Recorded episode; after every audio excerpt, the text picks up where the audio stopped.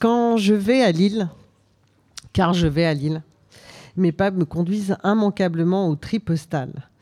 Construit dans les années 50 pour trier le courrier, ce bâtiment vidé de son activité initiale fut reconverti en lieu dédié à la création contemporaine à l'occasion de Lille 2004, capitale européenne de la culture.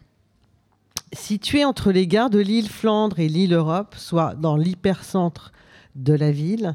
6000 mètres carrés répartis en trois plateaux libres superposés offrent une grande liberté scénographique, permettent l'installation de pièces de grande taille, voire de très grande taille, et le déroulement de performances et d'événements festifs. À Lille, le 25 novembre, je suis donc allée au Tripostal pour voir l'exposition Au bout de mes rêves. Bien entendu, ce titre évoque un de nos totems de la chanson populaire française, Jean-Jacques Goldman, pour ne pas le nommer, qui en 1982 inondait les ondes avec une chanson qui accompagnait bien son époque, alors ouverte vers un horizon noyé de promesses et de possibles. Quid de cette exposition qui nous invite à aller au bout de nos rêves? C'est une sélection des œuvres issues de la Van Arens Art Collection, une des plus grandes collections privées d'art contemporain bruxelloise, une collection constituée depuis un demi-siècle, dont on peut dire qu'elle traverse des temps et des imaginaires entièrement opposés. Du premier choc pétrolier dont nous n'imaginions pas encore les effets, à aujourd'hui où nous ne savons pas où nous allons, en dehors d'une conscience accrue des dégâts causés par nos modes de vie reposant massivement sur les énergies fossiles. L'exposition, plus de 75 œuvres tout de même, propose des artistes euh, établis et d'autres émergents, et ceux du monde entier, empruntant des pratiques les plus diverses, de la peinture au dessin, de la sculpture à l'installation, de la photographie à la vidéo. À l'entrée, l'installation monumentale de Saraceno, constituée de toiles fusionnées tissées par trois araignées en quelques semaines, vous prend au vol. Cette expression du vivant au croisement du biologique et des mathématiques, des actions individuelles et collaboratives est théâtralisée par l'éclairage. La lumière est aussi l'une des composantes essentielles des sculptures de l'infini de Navarro, à l'instar de celles évoquant en creux les Twin Towers de New York.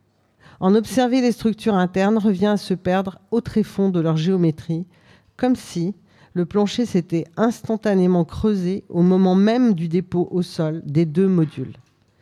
très, très, très troublant. Plus loin, plusieurs pièces convoquent l'insouciance désormais révolue et l'état de rêve que nous aimerions conserver. Une salle regroupe les créations de plusieurs artistes du mouvement japonais Superflat. Parmi elles, deux installations de Nara rassemblent des têtes d'enfants idéalisés aux yeux fermés, sans nulle crispation. Dans la même veine, la vidéo monumentale The Feast of Trimalchio du collectif AES plus F déroule le calme et la volupté d'une jeunesse dorée que seul l'ennui peut éventuellement, éventuellement troubler. Les codes visuels sont issus de la publicité pour des produits de luxe, tandis que la temporalité aux multiples ralentis est davantage cinématographique et que la mise en scène est au service d'une société du spectacle permanent. On n'entend pas comme ici la symphonie numéro 7 de Beethoven, qui est à la mesure du spectacle grandiloquent qui se déplie sous nos yeux. Immanquablement, je me suis souvenu de la première partie du film du Ruben Östlund, Palme d'Or 2022, avec son film Sans filtre, où Karl et Yaya, un couple de mannequins et d'influenceurs, sont invités sur un yacht pour une croisière de luxe. Le calme avant la tempête, le luxe d'un petit nombre qui n'est possible qu'en s'appuyant sur la misère et l'exploitation du plus grand nombre, le détachement des contingences qui ne durent qu'un temps, en bref, leur temps est compté, en bref, le temps nous est compté. Il y a aussi les sculptures anthropomorphes de Neumann, les spectaculaires installations apocalyptiques de Prouveau, la poésie d'Amaoko, star africaine de l'art contemporain et première artiste à avoir envoyé une œuvre dans l'espace, la douceur de la Binjo, jeune espoir de la scène britannique qui dépoussière le genre du portrait en s'inspirant de sa vieille collection de photos de famille.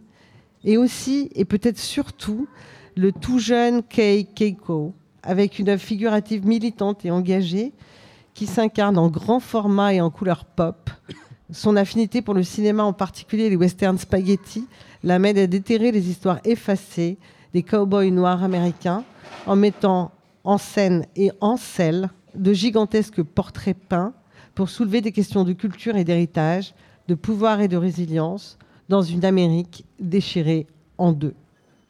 Pour accompagner ce tournant 23-24, affronter l'hiver qui arrive et éclairer cette période floue qui est la nôtre, je vous invite à aller à Lille, voir Au bout de mes rêves, présenté jusqu'au 14 janvier au Tripostal.